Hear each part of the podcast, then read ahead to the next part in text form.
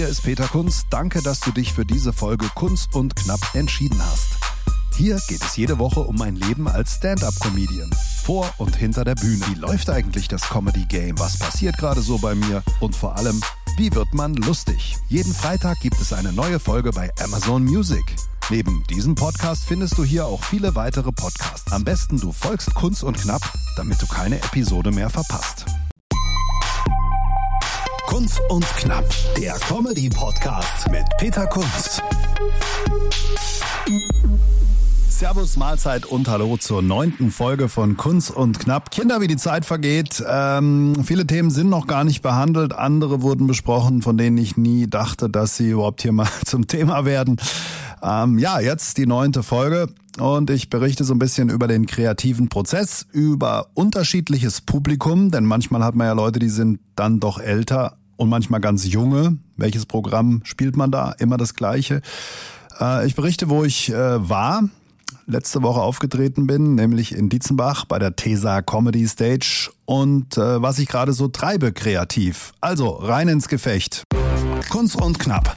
Thema des Tages. Wenn man so rumkommt als Comedian, dann hat man unterschiedlichste ja, Sorten von Publikum. Da gibt's wirklich alles und das Interessante ist, man weiß es in der Regel vorher nicht. Und man spricht eigentlich auch gar nicht so drüber vorher. Im komischen Club in Köln war das Publikum zum Beispiel sehr jung, Anfang 20.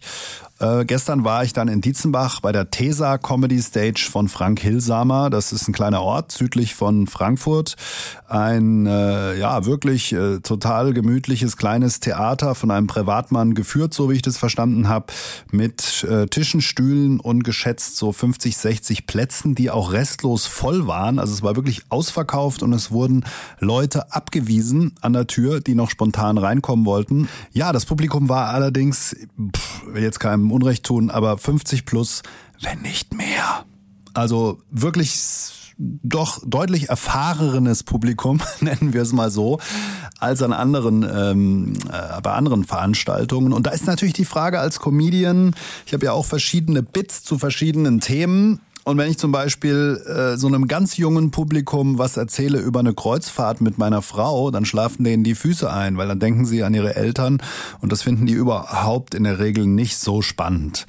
Ähm, wenn ich jetzt allerdings Leuten, die im Rentenalter sind, äh, etwas vom Homeoffice erzähle, ja, oder vom Türkenfriseur, können die damit auch nicht so viel anfangen, weil Homeoffice gab's nicht und äh, der Türkenfriseur, gut, da gehen sie vielleicht mal hin, aber dieser ganze Lifestyle, das ist halt dann doch nicht die gemeinsame Basis für Humor. Und über irgendwas zu lachen, wo ich mich nicht auskenne, ist natürlich schwierig, ja. Wenn wir beide jetzt den Steuerberater Meier aus äh, Aschaffenburg kennen beispielsweise, keine Ahnung, ob es da einen gibt, ähm, und machen dann total viele Witze oder unterhalten uns total lustig über den, ist das schön. Aber jemand, der den Steuerberater Meier aus Aschaffenburg nicht kennt, der kann halt nicht mitlachen. Und so ist es eben auch bei den Comedy-Themen.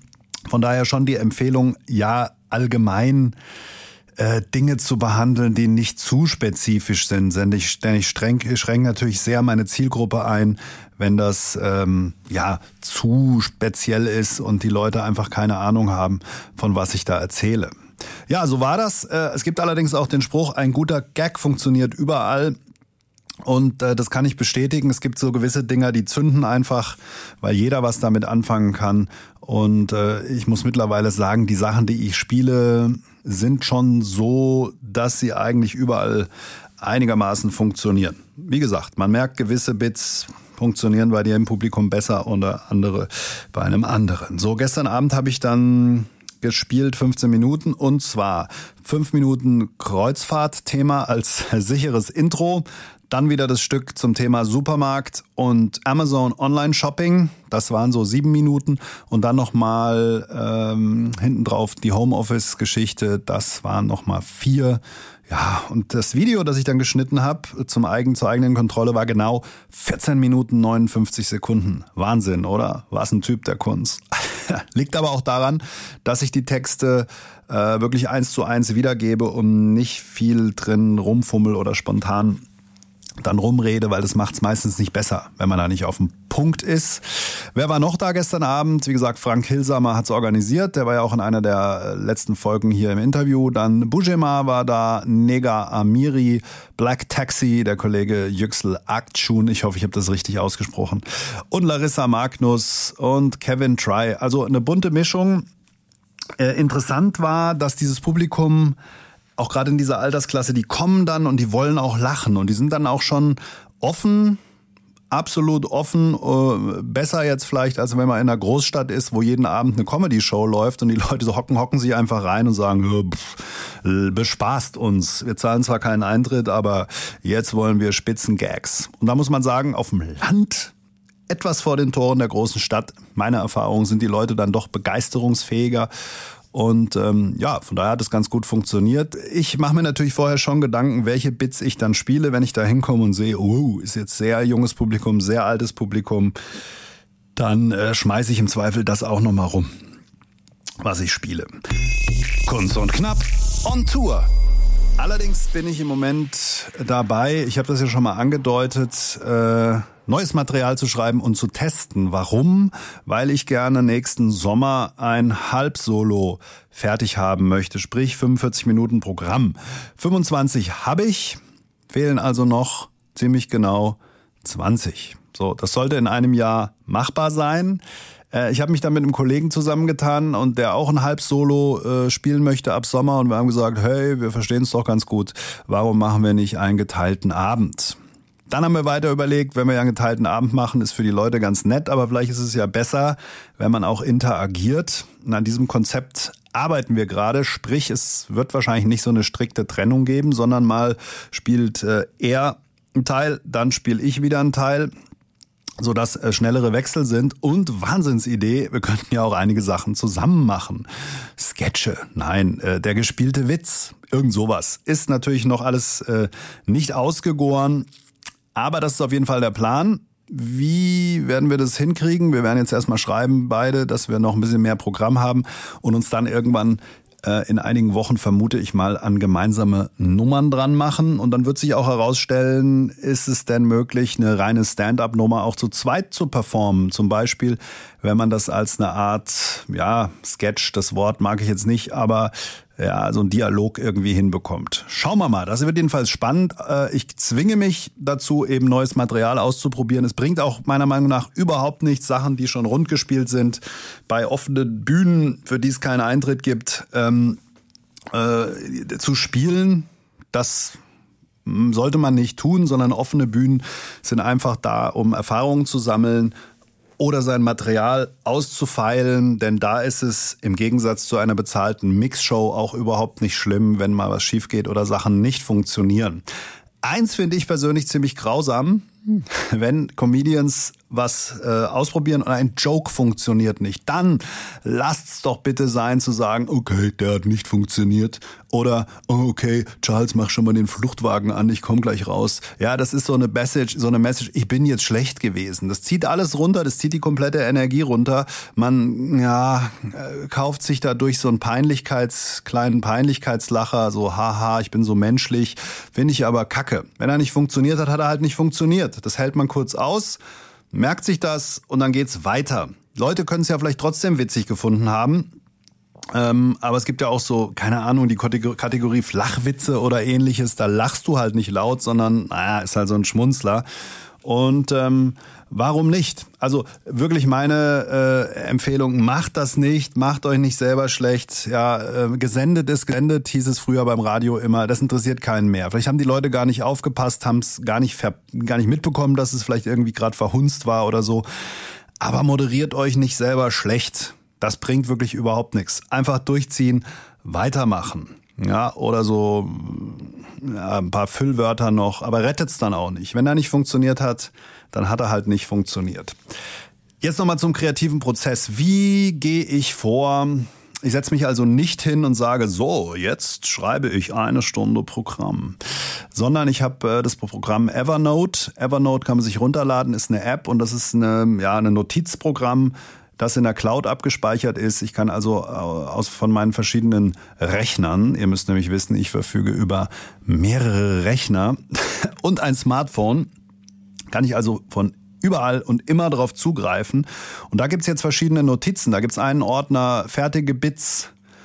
Da äh, gibt es ähm, einen Unterordner Comedy in Arbeit und da wiederum sind verschiedene Themen drin was auch immer ihr euch jetzt ausdenkt. Einkaufen bei, weiß ich nicht, Ikea. nee, der ist jetzt nicht drin, weil ich glaube, da hat jeder Comedian schon was zugemacht.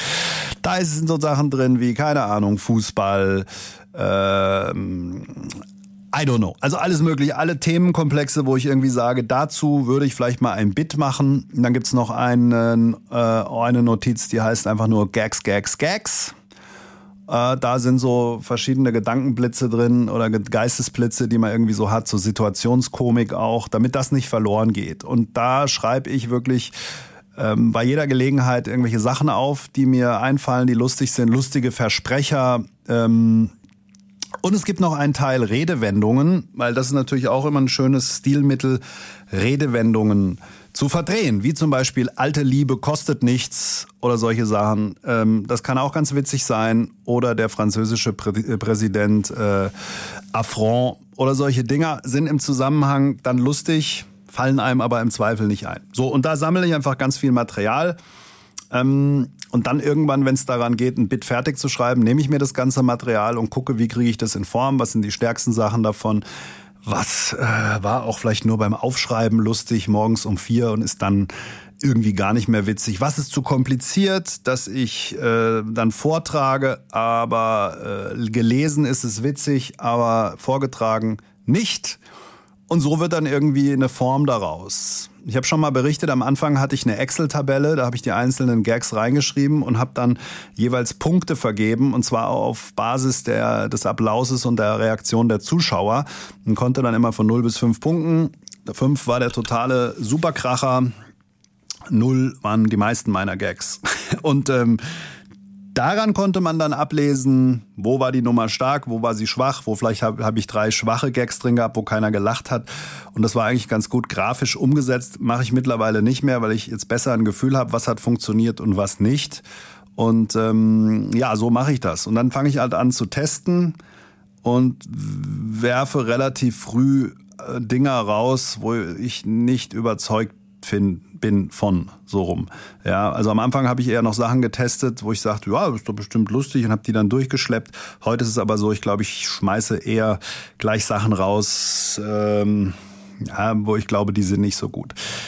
Was mir auch manchmal auffällt bei Comedians, also ich bin jetzt weit entfernt davon, hier der große Lehrer und Coach zu sein. Ich bin ja selber noch ein Lernender, aber ich finde, was schon wichtig ist, Comedy braucht schon auch Gags. Und es gibt manchmal Leute, die erzählen wahnsinnig viel und dann kommt ein schwacher Gag. Und ich finde immer Redezeit oder so eine Story, zumindest interpretiere ich das so, äh, das ist immer so ein Darlehen, das man sich nimmt und das man mit einem harten, guten Gag zurückzahlen muss. Und je kürzer das, äh, die Prämisse am Anfang, beim typischen One-Liner umso schwächer.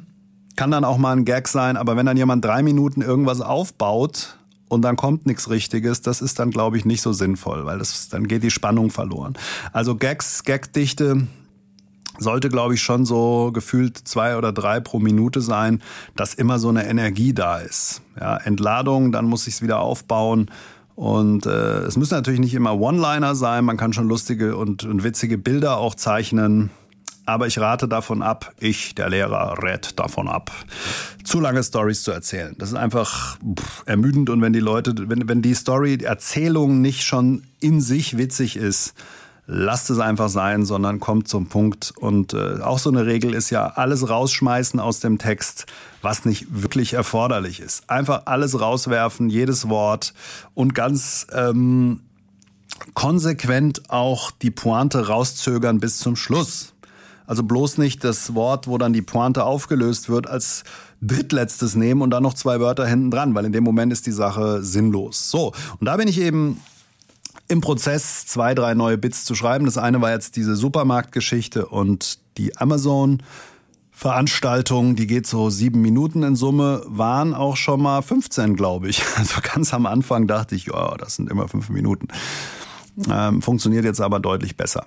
Ja, dann ähm, habe ich, ach nee, was ich noch sagen wollte, genau, ich zwinge mich dann auch dazu, diese unbequemen, neueren Sachen rund zu spielen und nicht mich darauf auszuruhen, auszuruhen, Sachen zu spielen, die ich schon sicher kann, weil das bringt in dem Moment dann eigentlich mir nichts. Ja, das Publikum hat nichts bezahlt, also kriegst auch keine sicheren Sachen. Kurz und knapp, zu guter Letzt nach dem Auftritt ist vor dem Auftritt. Deswegen jetzt ein kleiner Ausblick. Was tut sich jetzt in den nächsten Wochen? Da geht's äh, weiter. Dieser Woche ist erstmal nichts mehr. Nächste auch nicht. Und am 18. September bin ich dann bei Susanne Plassmann, die hier auch schon gesprochen hat, zum Thema Comedy Coaching bei ihr in der Polka Lounge in Heidhausen in München in der Polka Bar. 18. September, da werde ich dann wieder weiter neues Zeug testen. Mal schauen, ob ich bis dahin schon was fertig geschrieben habe, um was ganz Neues zu machen. Dort hat jeder Künstler sieben Minuten. Und äh, da wird nicht viel Platz sein für sicheres Material. Von daher haue ich da im Zweifel einfach nochmal einen raus. Ähm, danach geht's weiter. 21. September, Wiesbadener Comedy Club im Talhaustheater. Das ist dann eine Mixshow. Da gibt's das Best-of, die sicheren Sachen. 25. September in Frankfurt, Les Art die Künste, die beste Kunstshow Frankfurts im Orange Peel Bahnhofsviertel wird auch eine gute Sache. Bin gespannt, wie das Format ist, denn da geht's nicht nur um Comedy. Das also die Septembertermine und dann ein bisschen Urlaub. Und dann geht's weiter nach Düsseldorf am 13. Oktober in den Quatsch Club, Quatsch Comedy Club im Kapitoltheater. Dort gibt es nämlich eine Veranstaltung, die hieß früher Quatsch Comedy Club Talentschmiede. Jetzt heißt es Hotshot, die heißesten Talente. Und ich bin eins davon. Jeder hat sechs Minuten Zeit und äh, ich glaube, wer am meisten Applaus bekommt, kommt dann weiter. Gibt ja immer so eine Diskussion in, unter den Kollegen hier, macht es Sinn, da früh hinzugehen oder nie hinzugehen oder oder. Ich glaube, für mich fühlt sich jetzt so an, als hätte ich genug sicheres Zeug, um da mal aufzulaufen. Ich erwarte wie immer nichts außer ein starkes Teilnehmerfeld und äh, hoffentlich Unterstützung aller Leute, die aus dem Raum Düsseldorf jetzt zuhören. 13. Oktober geht auch schon um 18.30 Uhr los für die, die früh ins Bett müssen. Tickets gibt's. Wenn ihr mal schaut auf peterkunst.de bei den Veranstaltungen, äh, gibt's dann einen entsprechenden Link dazu. Könnt ihr vorbeischauen. Sowieso alle Events, wo ich auftrete, entweder bei Facebook Peter Kunz Comedy gucken oder peterkunz.de oder auf Instagram kunz.peter. So einfach ist es. Also im Moment jede Menge los, aber äh, auch spannende Sachen, das neue Projekt im nächsten Jahr und die Auftritte, die jetzt kommen. Und vor allen Dingen macht es auch mehr Spaß, neues Material zu spielen. Ich verstehe, habe ich auch schon mal gesagt, nicht die Comedians, die dann mit demselben Zeug immer unterwegs sind, weil das ist ja eigentlich der ganze Spaß daran, neue Sachen zu schreiben und zu gucken, ob die funktionieren und wie die funktionieren. Ich glaube auch, dass es ziemlich grausam ist für einen Comedian, wenn er auf Tour ist und ja, ein Jahr lang das gleiche Zeug zu spielen. Wobei viele der ganz Großen in der Branche, glaube ich, auch am Ende ihrer Tour nach einem Jahr so 30 Prozent andere Sachen spielen als vielleicht am Anfang, als sie auf losgegangen sind auf Tour.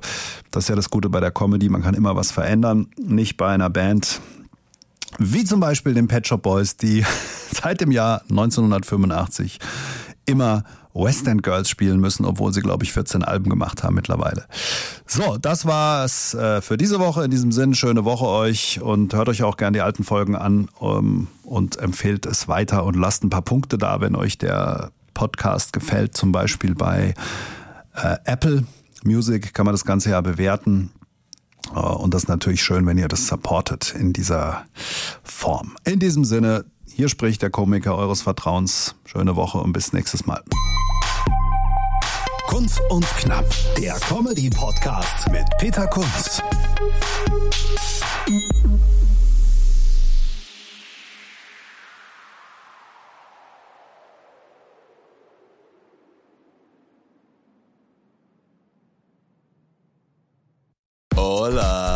Chicas y Chicos. Wir schalten das nächste Comedy-Level frei. Also so viele Lacher, so viel Publikumsgeschrei und so viele Gags. Also ohne trainierte Zwerchfellmuskulatur kann ich da nur eindringlich davor warnen. Wir sprechen an, was Deutschland bewegt. Der eine glatt gebügelt, der andere schief gewickelt. Kunz und Brosius, das sind wie viele Personen? Zwei. Aber wie viele Wörter sind das? Drei. Tickets und Termine kunz und brosius.de